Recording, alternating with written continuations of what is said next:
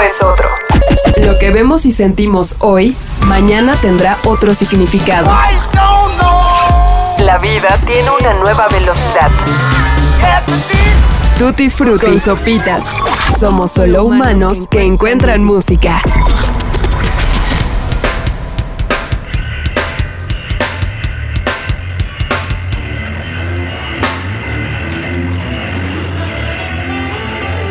Que nada, una confesión además de una salvedad. Solo los he visto 57 veces. Se trata de una confesión porque a los más sensatos esta cifra les parecerá, según el gusto musical, obsesiva, excesiva o absurda. Y con toda razón. Al fin y al cabo, ver a un artista cinco veces en directo implica lealtad y diez veces devoción. Además de disponibilidad económica. No obstante, cuando sobrepasas los, digamos, 25 conciertos, se puede afirmar que estás desconectado de la gente adulta y responsable, lo que no siempre es malo. Y sí, también es una salvedad. En la escala de los fans de Pearl Jam, con respecto a quienes están al pie del cañón, o más bien a pie de obra, me situaría en un punto medio, más próximo al de aprendiz que al de maestro. Es un fenómeno común en este grupo dar con personas sensatas y por otra parte que han visto un centenar de conciertos de Pearl Jam que invierten meses de dedicación para verlos por todos los lugares del mundo que te pueden decir lo que tocaron, dónde lo tocaron y en qué día concreto de las tres últimas décadas.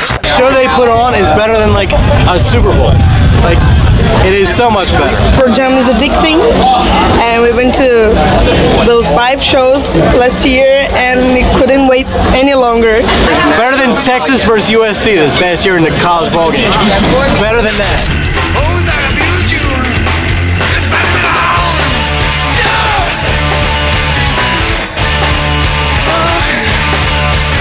El canon. Soy el típico fan de Pearl Jam.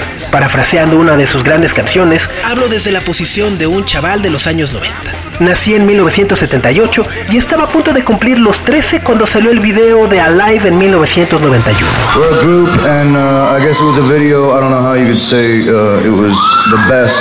It's just a little piece of art. You can't really uh, put art into a competition, you know. But uh, this looks like Bono, kind of. uh, but thanks. Bye. Dos años después, fue uno de los 950 mil compradores de su segundo álbum Versus la misma semana que se puso a la venta. Hablaba con mis amigos del cole sobre Nirvana, Weezer y Nine Inch Nails. Debatíamos si unos eran auténticos y otros unos vendidos. Y sabíamos o intuíamos que estaba produciéndose un cambio en la música y por extensión en la cultura juvenil. Terminé el instituto en 1997. Los vi por primera vez Demasiado tarde, no hay excusa. en la gira de Gio. Acabé la universidad en el 2001 y me puse a seguirlos de verdad en el 2003. Una de las bandas más importantes de los noventas.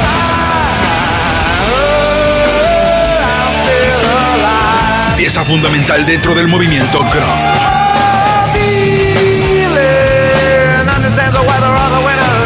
Pearl Jam llega a especiales de elegir.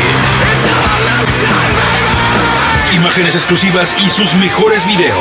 Por citarlos de nuevo, Ante todo soy, para bien o para mal, lo que en inglés se dice WMA. es decir, estadounidense, varón blanco, Judío, laico y a la izquierda de Bernie Sanders, pero blanco y al fin y al cabo. Aunque por otro lado, imagino que es una forma de echarme flores. me considero el fan menos típico de todos. Llevo casi toda la vida dedicado a la música, pero no del estilo de Pearl Jam. Mi oficio es la música clásica, El mundo orquestral. o lo que también se conoce como música contemporánea. No suele ser el punto de partida para los seguidores del grupo. Si tuviera que llevarme un disco a una isla desierta, no elegiría a Pearl Jam ni Radiohead, El segundo grupo que he visto más veces. sino al pianista ucraniano Sviatoslav Richter, con piezas de Bach y Schubert. No lo digo por nada en específico, sino porque a menudo en los conciertos de Pearl Jam me viene una pregunta a la cabeza. ¿Cómo he venido a parar acá? MTV Smells Like Grunge Countdown, don't you know? And this is Jeff Emmett from uh, from Pearl Jam. Now, uh, did you have fun playing the Music Awards a couple weeks back?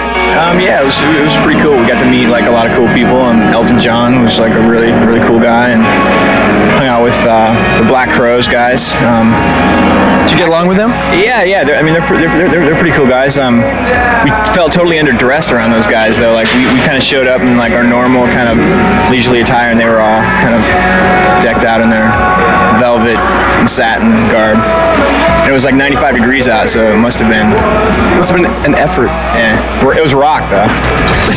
Es un hobby, imagino, una adicción. Y como algunas adicciones a veces parece una enfermedad.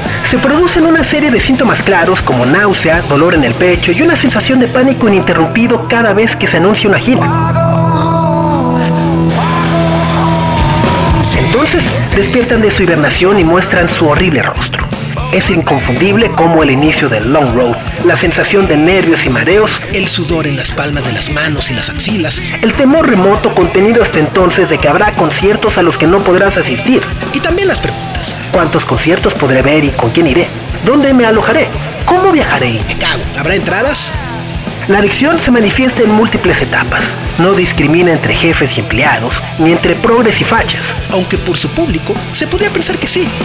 Ocurre poco a poco. Un día eres un fan ocasional, feliz de ir a verlos de vez en cuando y de repente te conviertes en un sociópata que opina sobre la versión definitiva de Thor. Un día estás feliz cuando el grupo ofrece bootlegs de la última gira, cachas unos cuantos y sin que te des cuenta, de inmediato tienes 585 versiones de Even Flow.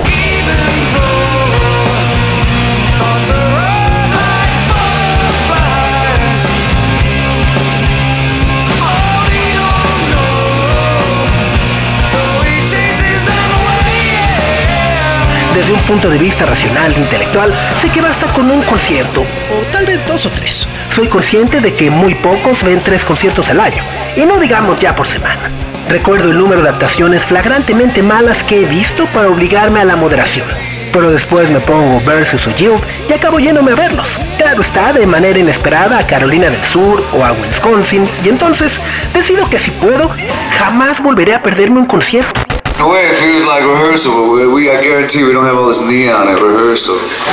In.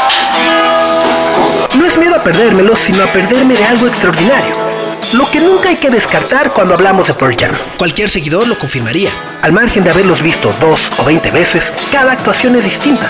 Podría pensarse que después de 30 años se han vuelto predecibles. En lo absoluto. Se trata de una banda que hoy es más imprevisible que nunca en concierto. Otra cosa son los discos de estudio.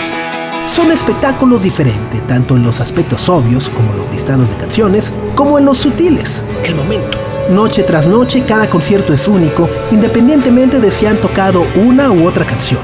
Todos empiezan y terminan de forma variable.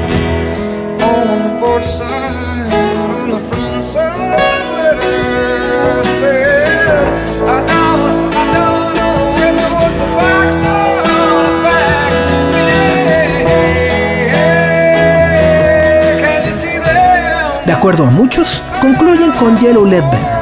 Y de acuerdo también, hay patrones estadísticos. Durante la primera hora se ofrecen temas eufóricos Hail Hail, Why Go, Last Exit, o canciones con las que les gustan comenzar, Release, Corduroy, Long Road. nos agrade o no. Quizás tocarán Given to Fly, Even Flow y Small Town. Pero un día abren con Present Tense, o con Crazy Mary, o con Drain de los Beatles. O con Hard to Imagine. Y entonces piensas que habrá sido glorioso y que deberías haber estado ahí. A lo largo de la actuación, pueden tocar una serie de temas tranquilos. Off the Girl, Low Light, Dejarte sin habla con exitazos como Brain of Jay, Spin the Black Circle, o virar a la psicodelia con Rear View Mirror, Porch, a suites con diversas partes, Present Tense, Immortality, ejercicios rítmicos, Rats, In My Tree, jams bluseras, con Smile o Half Full, temas para corear, Better Man, Black, o que te levantan al instante. Breathe y Go. Puede que toquen el último disco casi por completo o que complazcan a los fans al dejar de lado los temas recientes. Te pueden asfixiar con versiones sin sentido, Exacto. Driven to Tears. ir a lo seguro con los clásicos Normalmente en los festivales, o conceder a los más exigentes rarezas alucinantes. en cualquier momento puedes escuchar una canción que solo tocan una o dos veces en la gira u otra que repiten tal vez demasiado. ¿De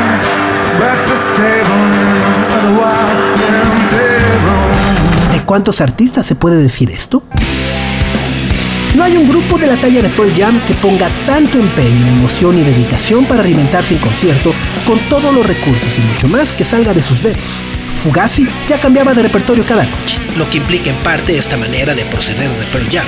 Evidentemente, también es característico de jam bands como Fish o los Grateful Dead. Pero ninguna llega a la categoría de fenómeno mundial. Y cuando vas a ver a YouTube, Sabes que siempre o casi siempre, van a repetir el mismo espectáculo donde la estructura escénica impera sobre la espontaneidad.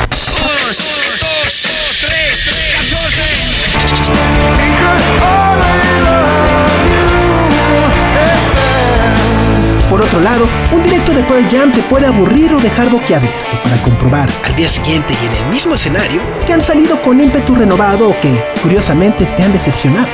En definitiva, que con Pearl Jam nunca se sabe si vas a ver un espectáculo único o uno del montón. En mi opinión, es un grupo que sugiere una lectura sobre la vida y una lección sobre cómo vivirla.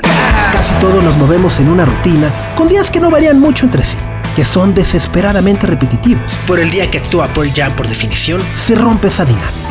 A las 8 o cuando empieza el concierto, contaremos con más opciones de participar en algo importante. Un momento trascendental de alegría, belleza y armonía. no puede decirse lo mismo del resto de días del año. Su ejemplo indica muchas cosas sobre el grado de improvisación y espontaneidad en nuestra vida cotidiana. De alguna manera, constituye algo que podemos aprender para una existencia más plena, más consciente del momento para una vida en presente.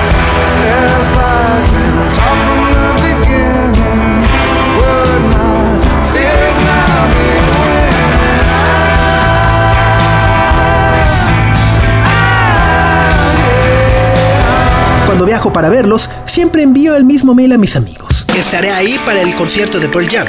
Qué raro, ¿no? El qué raro no es mi pequeño escudo, aunque no sé muy bien de qué me protege. Porque en serio es raro. No es algo que vaya compartiendo por ahí.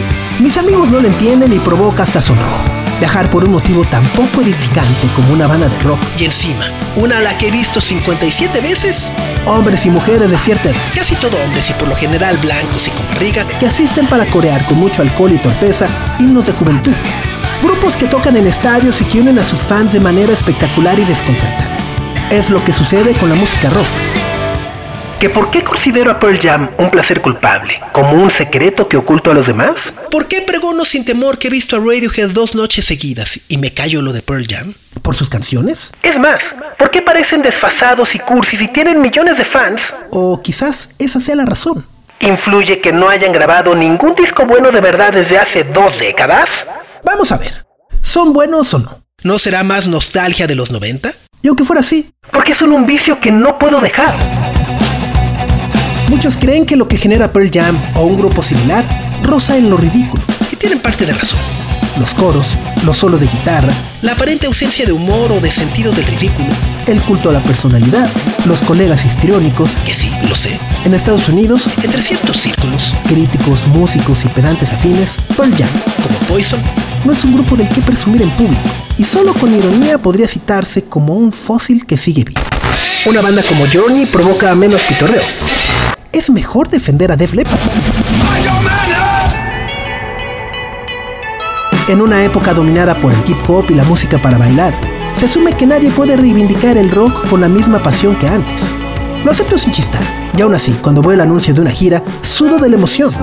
Lo que quiero decir es que entiendo a la gente a la que no le gusta Pearl Jam. Lo que me cuesta comprender es por qué siguen siendo tan importantes. No sé si se puede adorar a un artista con esa intensidad y seguir a puro, o cierta ambivalencia. O incluso complejo de culpa. No sé si puedo ser objetivo con la música con la que crecí. No sé si estamos condenados a permanecer fieles a los artistas de nuestros años mozos, aunque con el tiempo dejen de valer la pena. No digo que fuera el mejor, pero New York Dolls era mi grupo favorito de rock. Escribió el crítico musical Paul Nelson.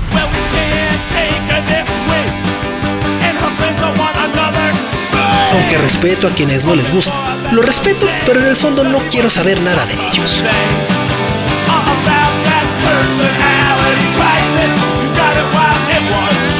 Comparto y suscribo las palabras de Paul Nelson. Hay que decirlo, Aunque por lo que sea pocas veces se haya proclamado. no es un elogio que se atribuirían los propios Pearl Jam, Sus compañeros dinosaurios de YouTube no tendría problemas, sin embargo. ni que comparta casi ningún crítico musical. Pese a todo, ya va siendo hora de reconocer un hecho incontestable. Fueron con diferencia el mejor grupo estadounidense de los años 90. Incluso la gran banda de una década increíblemente fértil. Have you always been friends? What's up with We you and never, Eddie? we never had a fight ever. I just have always hated their band. but it's not like you're friends or anything. No, well, I mean, I, I can consider him a person that I really like. I mean, we've had a few conversations on the phone. I, I really like him. I think he's a nice, really nice person. Mejores que Nirvana, mejores que Rage Against the Machine, que Fugazi, Slayer Kinney o Pavement. Y eso sin movernos del continente de momento. Fue la década de Pearl Jam y tal vez me quede corto. Aunque no hubieran salido discos tan radicales como Exiling Guyville de Liz Fair, ni tan influyentes como The Chronic de Dr. Dre, tan contagiosos como Crooked Drain, Crooked Drain de Pavement, ni tan hipnóticos como In the Airplane Over the Sea de Neutral Milk Hotel.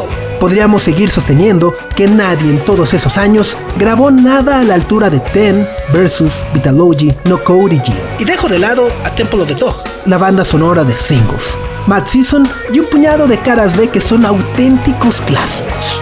No puede negarse que publicaron cinco discos casi perfectos en siete años. Como tampoco que, por otra parte, ascendieron a niveles cómicos e incómodos de la fama. Ofrecieron centenares de conciertos legendarios, se desviaron de su camino de forma muy sonada, dejaron un ejemplo inigualable, y todo ello con su puro magnetismo.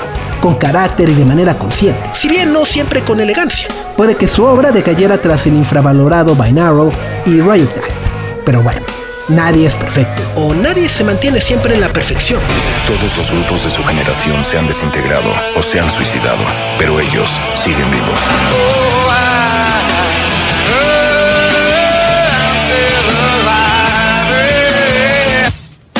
La espera fue de más de una década.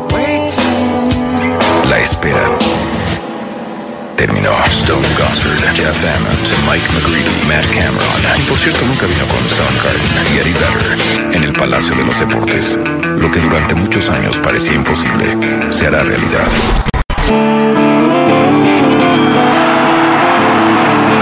Se trata de un grupo de músicos errantes que se conocieron, escribieron en menos de 10 años un volumen desmesurado de canciones, siguieron juntos y así llevan ya más de 30 años. Sin embargo, también es la historia de una cultura, de una generación. De unos valores y una época de cuando no lo teníamos todo con mover solo un dedo.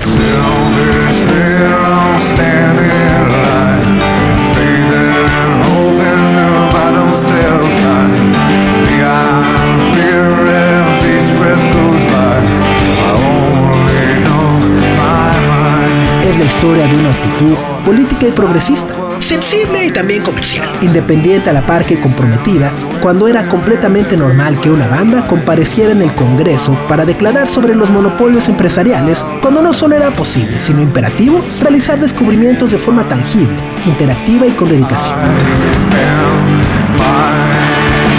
cuando las estrellas tenían claro su papel como servicio público y del lado de la justicia. Cuando el equivalente de películas como Avengers Endgame eran, aunque cueste trabajo creerlo, Vitalogy versus. In music news, Pearl Jam frontman Eddie Vedder gave a rare exclusive interview recently to Vanessa Warwick of MTV Europe.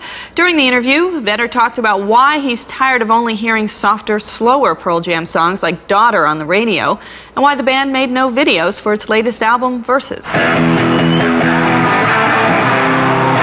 Hablar de Pearl Jam es hablar sobre Nirvana y sobre Seattle. Por supuesto el extraordinario resurgimiento de la música estadounidense a principios de los años 90. In Utero, Enter the Wu-Tang, Midnight Murders, Siamese Dream, Ready to Die, The Downward Spiral, What's the 411, Live Through This, Elmatic, The Blue Album, Ormatic for the People. Y Super Unknown entre otros. Por desgracia, también se trata sobre Silverchair, Candlebox y Collective Soul, sobre New Greenwich, Bill Clinton y Ralph Nader, sobre Ticketmaster, las empresas tecnológicas y la Organización Mundial de Comercio. Y también es un libro que trata de cómo hemos llegado hasta ahora. Pearl Jam played Capitol Hill on Thursday as guitarist Stone Gossard and bassist Jeff Ament were at the House of Representatives to begin three hours of testimony about Ticketmaster, the giant sports and concert ticket agency. All the members of Pearl Jam remember what it's like to be young and not have a lot of money. Many Pearl Jam fans are teenagers who do not have the money to pay $30 or more that it's often charged for tickets today. It is well known in our industry that some portion of the service charges Ticketmaster collects on its sale of tickets is distributed back to the promoters and the venues. It is this incestuous relationship and the lack of any national competition for Ticketmaster that has created the situation we're dealing with today. As a result, our band, which is concerned about keeping the price of its tickets low, will almost always be in conflict with Ticketmaster, which has every incentive to try to find ways to increase the price of the ticket it sells.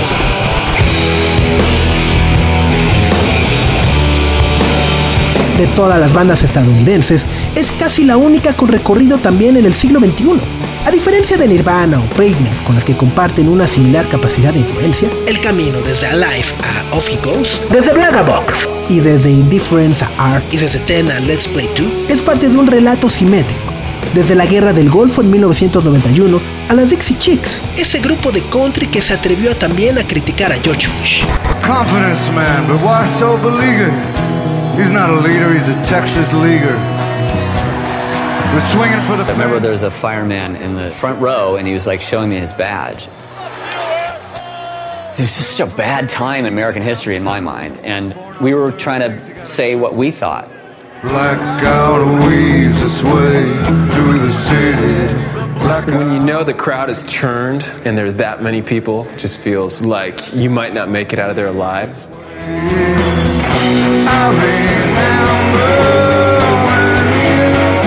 That was Ed really trusting his instincts about a very specific thing that he needed to say, and he wanted to do it in a way that was antagonistic.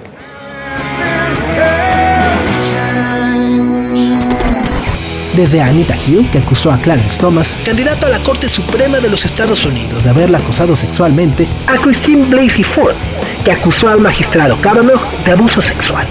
Desde Malice Green, negro asesinado por la policía de Detroit en 1992, a Michael Brown y George Floyd, negros asesinados por la policía en 2014 y 2020. Desde Jeremy a las matanzas de Columbine y Parkland, en las que murieron 30 personas. Desde Andy Wood a Kurt Cobain y Chris Cornell.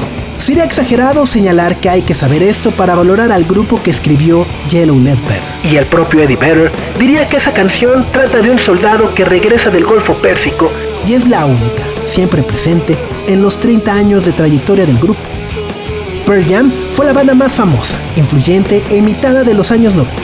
Pocos lo niegan. Con todo, también fue la que recibió críticas más duras de una forma diferente a, por ejemplo, Stone Temple Pilots. Those are the kind of bands that you would see in a small club in, in Seattle where you go just to get out of your house for the night. You would see Soundgarden playing in that club. You would see Alice in Chains playing someplace. And even now, after they've been visited by great success, I think they still would and they still do stuff like that. What the fuck is this world? Run into you didn't leave a message. At least I could have learned your voice one last time. Daily minefield, this could be my time by you.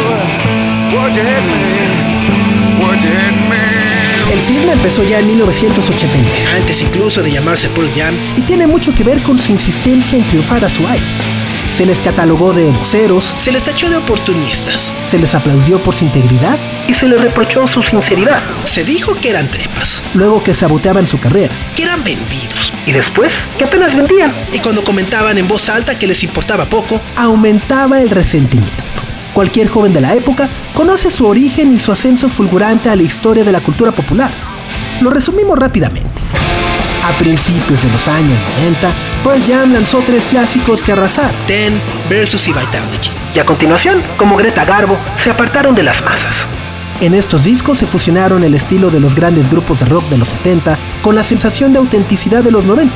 No se situaron en ningún movimiento concreto, musical ni de otro tipo. ¿eh? Volaron por su cuenta y según sus normas, con un proyecto poco convencional que no excluía a nadie y en cierta medida abierto a todos. Con el tiempo, cambiaron la idea general de lo que podía conseguir un grupo sin renunciar a sus principios. Su éxito fue un caso aparte. Es un fenómeno, una historia ciertamente insólita.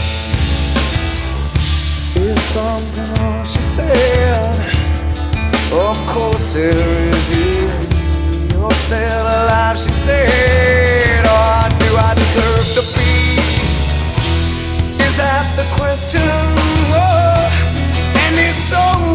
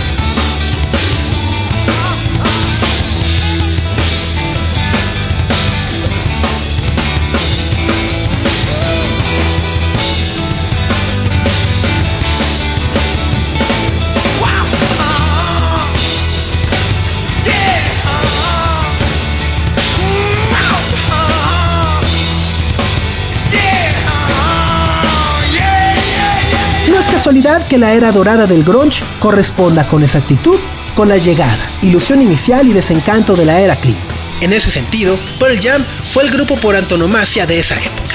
De todos los grupos que adquirieron relevancia a principios de la década, fueran hip hop, rock u otro género, Pearl Jam fue el que hizo los discos más importantes y el que estuvo envuelto en más momentos decisivos como el MTV Unplugged, Lollapalooza, la banda sonora de singles y el lío con Kurt Cobain o Ticketmaster. Las maquetas de Ten se grabaron en el verano de 1990, unos días después de que Saddam Hussein invadiera Kuwait, y el álbum salió al mercado cuando se iniciaba el derrumbamiento de la Unión Soviética. I just I wouldn't want any song to be just overplayed. But see, if they played like Blood over and over, I wouldn't mind that as much for some reason. You know, there's just more energy or anger. I, I relate to a song like that as much as even some of the slower ones. But I'd, I'd rather listen to that one more. That's the one I would put on more often. But as it is, you know, they'll play like a Tad song, and then I'll be listening to radio, and then they'll play another cool Nirvana song or something, and then Soundgarden, and then they'll play our song. It'll be like um, the small town song, you know, the slow one. Just still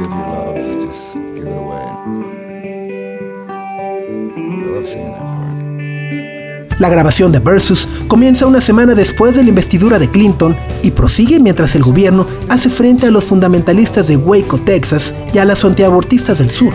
Vitalogy se publica a los pocos días de que los republicanos, liderados por Newt Gingrich, llegaran al poder del Congreso. No Code, en el año de las reformas sociales, del escándalo de Whitewater y de la ley de telecomunicaciones. Yield, durante el escándalo de Mónica Lewinsky. I want you to listen to me. I'm going to say this again.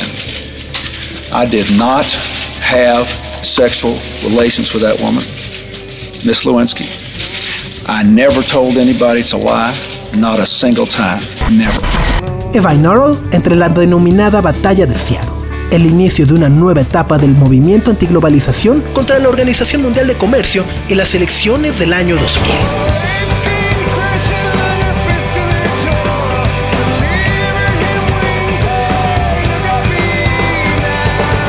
En 1991, el rock era una expresión artística institucional, en decadencia y agotada. En la escena de Los Ángeles seguían apareciendo grupos metaleros que reproducían los estereotipos misóginos y machistas de la década anterior. Solo habían pasado 16 años desde Vietnam, menos de lo que duró la guerra de Afganistán.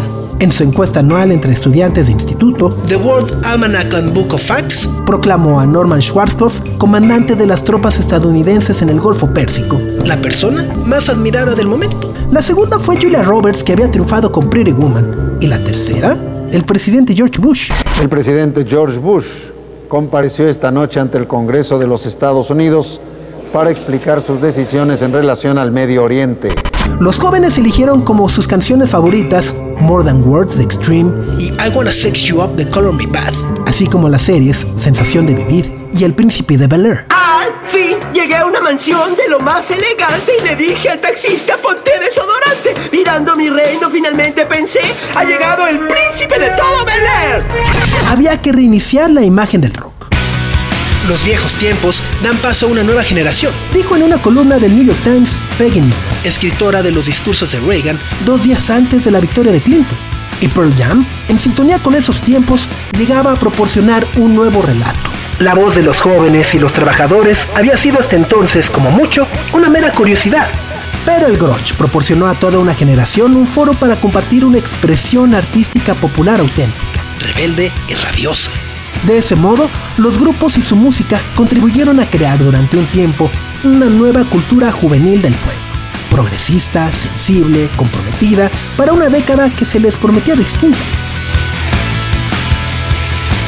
Tras el fallecimiento de Chris Cornell en 2017, el músico Hans Zimmer señaló lo siguiente. Me da la sensación de que el rock de mi juventud se valora en la actualidad con sorna.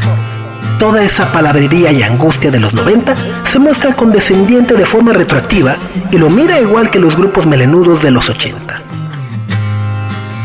I gotta say, I, I don't, I still don't think I've, I've, I've had to be somewhat in denial. And one, one way I was even able to do it, and, and it's not, I don't even feel like I had a choice. I just like, I was terrified where I would go. If, if I allowed myself to feel what I needed to feel or what I was instinctively wanted to feel or if I how dark I felt like I was going to go. And because I didn't see him that often in the last 10 years, probably only like four or five times and usually at a gig or something, you know.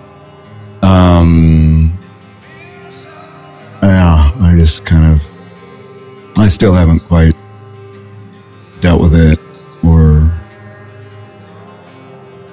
I'll, I'll get stronger as, as time goes and and you know but I, I you know we were close you know and, and it wasn't just because we were playing music or we were you know neighbors. We would do st- I would hang out with him outside of the band more than you know even the other band guys and I didn't know that many people in Seattle. So we would go on you know crazy hiking adventures or we'd go mountain biking or we would chase the dog in the rain with drinking shitty beer and you know and it was cool because it had nothing to do with anything uh, like being around other music people or being around or some kind of LA life or something it was just cool like wow this is what a this is what like a quote unquote like a, like a he was like legit rock star Right. this is what he's doing. He's chasing a dog in the rain with his buddy on a Saturday night with a 12 pack of Schmidt. Pero hay que dejarlo claro, ese rock es inmortal.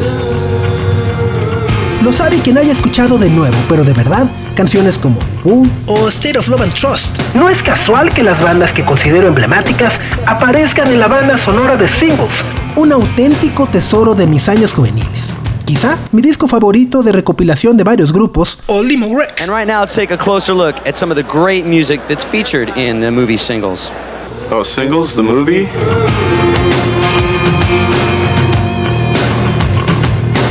Music plays an important role in singles. The movie soundtrack is studded with alternative favorites and Seattle heavyweights, but the bands aren't just heard in the background, they're in the movie.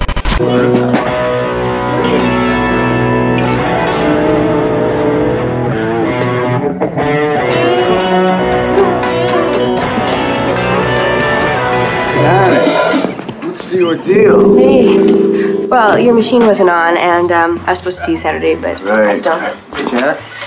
So I just thought I'd come by and say hi. hi. Hey. So, um, how about this weekend? Oh, this weekend we're really busy. We got we got that show, right? Yeah, we got that show. We got these guys are coming up from LA. It's Great. it's gonna be really rocking. Bye, Cliff. Great. Well, so um, come over after. Deal.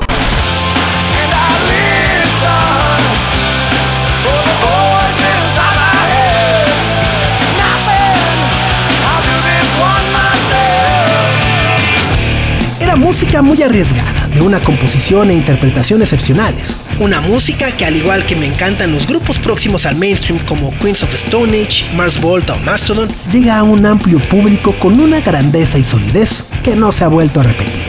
Transcurridos 30 años, resulta oportuno preguntar si se ha restaurado el régimen supuestamente derrocado por Pearl Jam y sus coetáneos. Y si los restos de la era del grunge han quedado desfasados. Entonces estaban Michael Jackson, Brooks, Michael Bolton, Mariah Carey y Billy Ray Cyrus. Hoy tenemos a Kanye West, Drake, Ed Sheeran, Taylor Swift y bueno, también a Billy Ray Cyrus. Si Pearl Jam nunca hubiera grabado ningún disco, ¿podría afirmarse que el paisaje musical sería hoy distinto? Podría decirse que Seattle, la ciudad cuya cultura definió los años 90 para dar paso a Amazon, a Microsoft y a Starbucks, es un lugar mejor gracias a lo que aportaron. Lo que queda abierto para el debate es si la música de principios de esa década crea un efecto saludable en la cultura o si los tiempos actuales demuestran lo contrario. Well, I don't like to reduce us just as being part of the Seattle sound. I like to think of us expanding more. Like we're huge in Europe right now. I mean, we've got records. Uh, a big record just broke in Belgium. Alguien dijo una vez que la historia la escriben los vencedores, pero no siempre. A veces el primer borrador lo escriben los críticos. Que se lo digan algunos de los eminentes perdedores. Tomemos como ejemplo a Candlebox o Collective Soul. En los 90, la gente se tomaba la música bastante en serio, como un asunto de esta. No digo que hoy no, sino que aquel momento fue especial. Veamos el siguiente texto publicado en 1996 en Rolling Stone. A todos nos agarró por sorpresa el anuncio que realizó la banda inglesa Bush. El iconoclasta ingeniero de sonido Steve Albini, el del surfe rosa de los Pixies y el Read of Me de PJ Harvey, estaría al mando de su segundo disco. Albini se encargó en 1993 del álbum de Nirvana In Utero. Ir con Albini en un momento en que se distanciaban del sonido de Seattle podría suponer para Bush, los imitadores más exitosos y descarados de la música de Nirvana, una pérdida o un desprecio absoluto de credibilidad.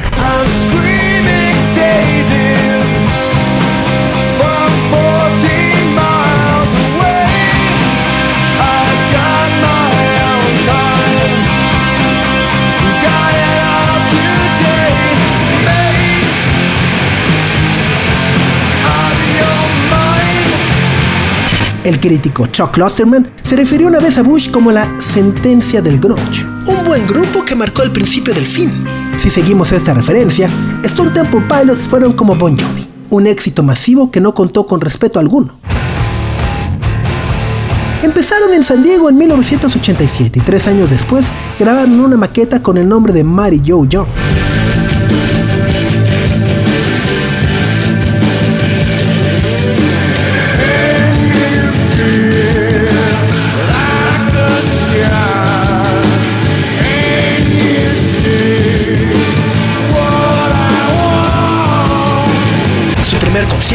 Henry Rollins. Grabaron su primer disco, Core, entre 1991 y 1992 con Brendan O'Brien, quien después produciría los mejores trabajos de Pearl Jam, entre Versus y You.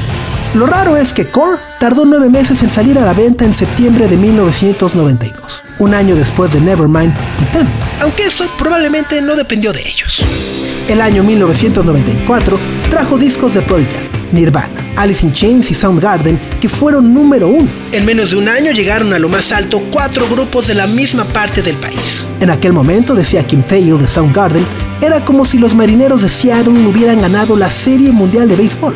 Empezó a parecer que algo estaba cambiando. No solo en mi vida, sino también en Seattle. Si el nuevo rock se fundó en 1992, en 1994 alcanzó la hegemonía. Hasta entonces, los guardianes de las esencias habían ignorado las listas de Billboard y despreciado a quienes tuvieran fines comerciales. Eso cambió en 1994. El rock se volvió relevante. Los grupos convencionales, Everclear, Counting Crows, Blind Melon o Live, adquirieron un curioso prestigio. Cuando apareció Bush en diciembre, se le recibió con gran entusiasmo. Fue un año atípico, 1994. No había muchos nirvanas, pero sí muchos soul asylums. Just became so full of rules and more about the fashion and the look of the band and all that sort of stuff that yeah, I was kind of I was rebelling against my own. Reinaba un ambiente de música espontánea y variada. Las listas se llenaron de piezas ideales para la radio. Y la verdad es que fue una época muy buena para la música.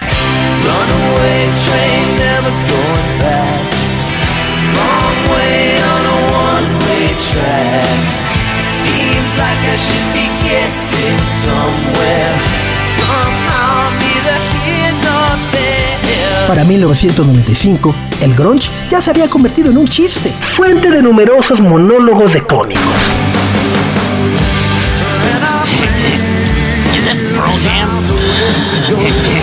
Yeah. Eddie Vedder dyed his hair red. Wait a minute, didn't it Pearl Jam? yeah. It's good to see you thinking, Beavis. Con la llegada de grupos como Three Doors Down, Seven Mary Three, Better Than Ezra, Matchbox 20 y The Goo Goo Dolls, ya no había nadie sagrado en el rock. Pese a que todos los grupos de Seattle publicaban nuevos discos, el rock se quedó estancado en lo musical. Nirvana engendró a Bush. PJ Harvey y Liz Fern nos dieron a Alanis Morissette y a Meredith Brooks que no estaban mal comparadas con las Britneys y las Cristinas que vendrían después. Y de Pearl Jam surgieron Nickelback y Creed. Eso escribió el crítico Jim DeRogatis. Hacia finales de 1996, el grunge había cumplido su ciclo e incluso el post-grunge era cosa del pasado. Alice in Chains se había tomado una pausa. Screaming Trees estaban acabados. Soundgarden hizo su último disco. Down on the Upside antes de separarse y Nirvana, se convirtió en Foo Fighters. El panorama de los grupos parecidos al grunge no era muy distinto. Stone Temple Pilots habían pasado al glam, Smashing Pumpkins a la electrónica. En términos de rock convencional, ¿quién se quedó? Bueno, bueno, Eso luego lo vemos. Me estoy adelantando. So, climate change is real. That is not fake news. And here we are in, in our modern technology, advanced technology age, and we've got a lot of evolving to do. We, it's evolution, baby. Lucky and grateful are two things I am every day, and uh, I'm just grateful to be alive. And uh, and I also I want to publicly uh, apologize. You know all the uh, you know making our bandmates, making my bandmates suffer for the singer who was climbing on the rafters and hanging off of pipes and jumping off of balconies and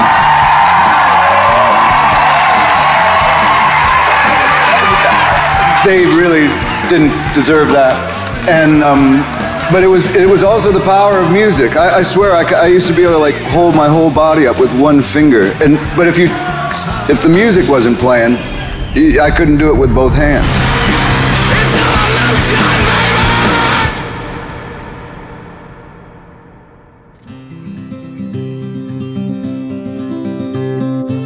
Not For You, Pearl Jam, Vivir en Presente, es una biografía original escrita por el crítico musical, fundador de Wordless Music, Ronan Gibboni. La traducción al castellano fue realizada por Manuel de la Fuente Soler y su publicación corre a cargo de Alianza Editorial, quienes amablemente nos dieron la oportunidad de regalarles los fragmentos que acaban de escuchar. Not For You, Pearl Jam, Vivir en Presente, ya está disponible en las librerías de nuestro país. Y desde luego, este podcast es una atenta y humilde invitación para que lo lean.